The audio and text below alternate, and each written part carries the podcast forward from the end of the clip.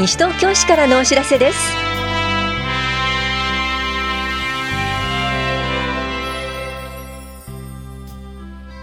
今日は休日診療を行っている当番の病院。義務教育就学時医療費助成制度マルコ医療証の送付などについてお知らせします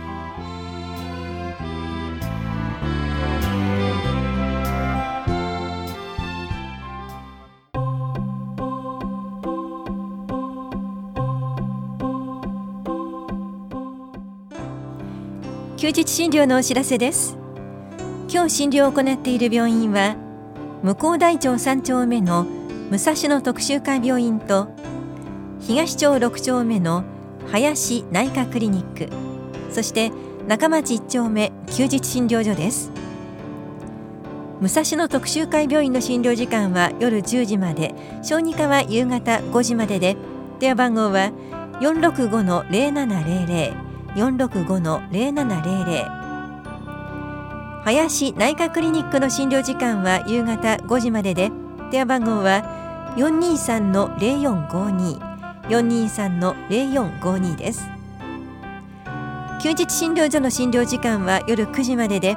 電話番号は424-3331 424-3331です。受診の際は小児科など診療科目をお問い合わせの上お出かけください。歯科歯の診療は南町2丁目の天野歯科医が行っています。受付時間は夕方4時までです。天野歯科医の電話番号は461-8672 461-8672です。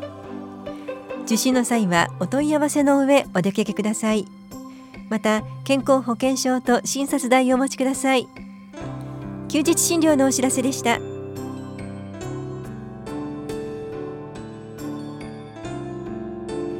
義務教育就学時医療費助成制度。マルコ医療証送付のお知らせです。現在マルニュー医療証をお持ちで有効期限が3月末日の方へ4月から使用できるマルコ医療証を3月下旬に送付します。この制度の対象となる方で医療証をお持ちでない方は申請が必要ですので医療証交付申請書を提出してください。提出とお問い合わせは子育て支援課までどうぞ。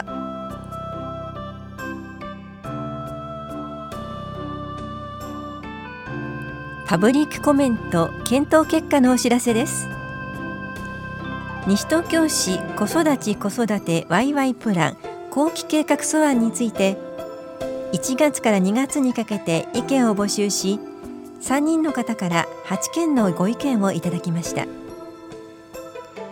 3月15日号の広報西東京4面では市民の皆さんからお寄せいただいた意見を要約し市の考え方をまとめたものを掲載しています。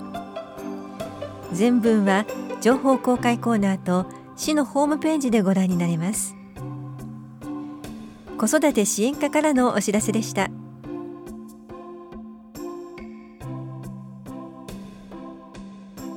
西東京シャキシャキ体操パート2講座のお知らせです。初心者大歓迎。足の筋力やバランス能力を向上させましょう。この講座は西東京市在住で立位が取れる方を対象に4月7日火曜日午前10時から11時半まで法や保健福祉総合センターで行われます。受講ご希望の方は前の日までに電話でお申し込みください。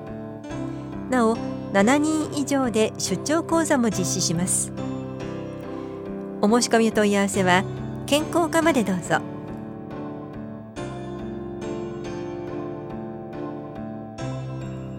公民館保育員募集のお知らせです。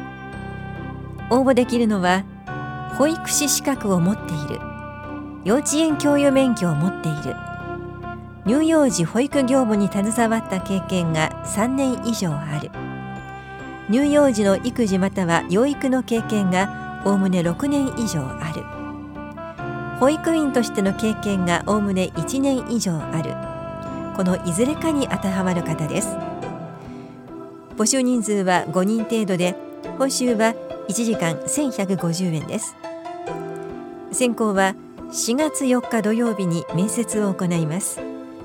募集要項は八木沢公民館と棚視聴者5階の職員課市のホームページでお配りしています。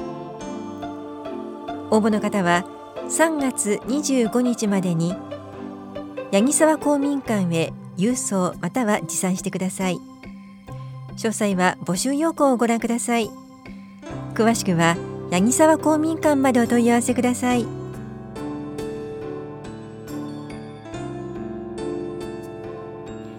認定長期有料住宅にかかる固定資産税の減額についてお知らせします。今年1月2日から来年1月1日までの間に一定の要件を満たした認定長期有料住宅を新築した場合この住宅にかかる固定資産税を一定期間2分の1減額します。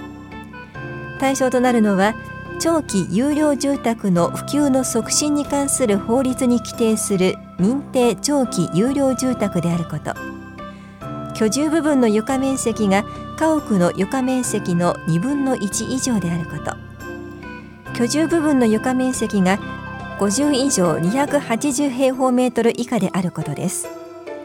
減額期間は3階建て以上の準耐火構造及び耐火構造の住宅は新たに課税される年度から7年間。これ以外の住宅は5年間で減額範囲は居住部分の床面積120平方メートルまでです。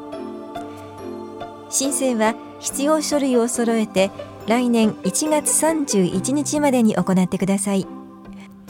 申告については飛散税課職員が家屋調査に訪問した際に認定長期有料住宅であることを伝えてください。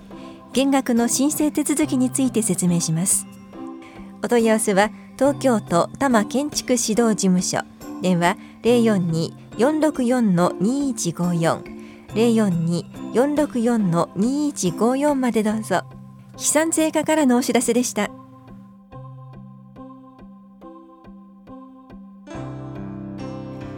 次世代への責任をしっかり果たそう。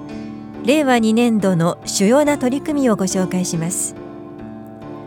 子育て世帯包括支援センターの設置。妊娠期から出産子育てに関する状況を継続的包括的に把握し妊産婦や保護者の方の相談に保健師等の専門職が対応するとともに医療機関や子育て支援施設等の地域基盤との連携を図りながら切れ目のない支援を提供する子育て世代包括支援センターを法や保健福祉総合センターに設置します。子ども育成支援総合相談システムを導入。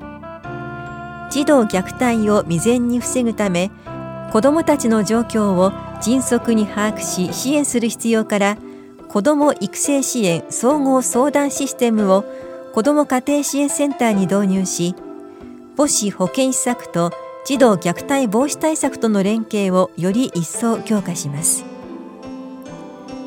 子どもの居場所の充実。夏休み期間の子どもの居場所確保等のためサマー子ども教室を2つの小学校で実施児童館ランチタイム授業は新たに2館を加えた6つの館で実施します。待機児童対策。0歳から5歳児対象の認可保育園2園を整備します。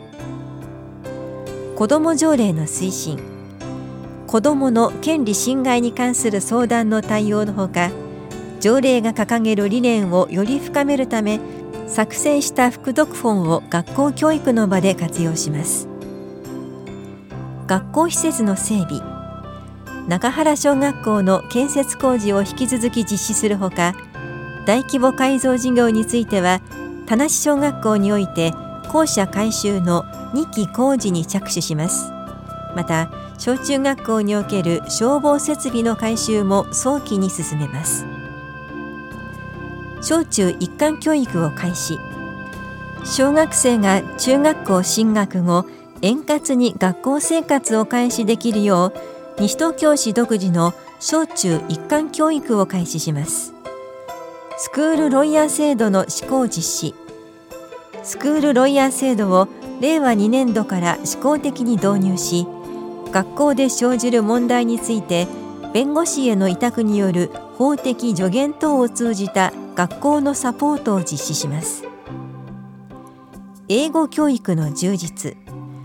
全小学校に外国語科の教員用デジタル教科書を整備し授業の中で正しい発音や表記を繰り返し見たり聞いたりできる環境を整え英語教育の充実を図ります。特別支援教室の開設準備。令和3年度までに特別支援教室をすべての中学校に開設するため教室改修が必要な田無第一中学校第二中学校第四中学校八木沢中学校と明豊中学校において令和2年度に改修工事等を実施します。中央図書館田無公民館の耐震対応など耐震補強及び学習室の拡充等の館内サービスの向上を図るため令和2年度に実施設計を行い令和3年度において改修工事を行う予定です。令和2年度の主要な取り組みから次世代への責任をしっかり果たそうについてご紹介しました。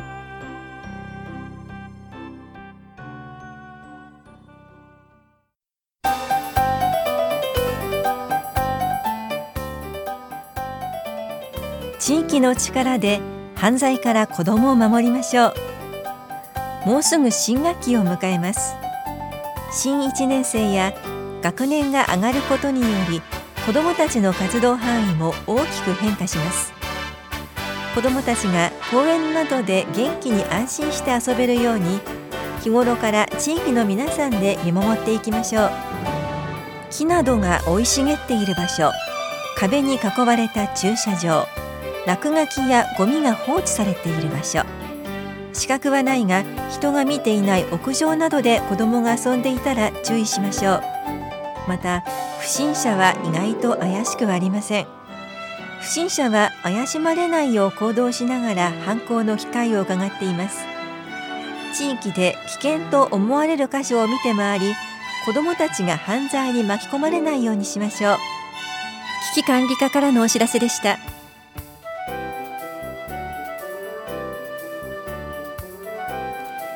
新型コロナウイルス感染症の拡大防止のためイベントや施設利用などについて今後中止延期となる可能性があります。最新情報は市のホームページまたは問い合わせ先へご確認ください。この番組では皆さんからのご意見をお待ちしています。FM 西東京西東京市からのお知らせ係までお寄せください。またお知らせについての詳しい内容は広報西東京や西東京市ウェブをご覧いただくか西東京市役所までお問い合わせください。電話番号は042-464-1311 042-464-1311番です。以上西東京市からのお知らせ亀井さゆりでした。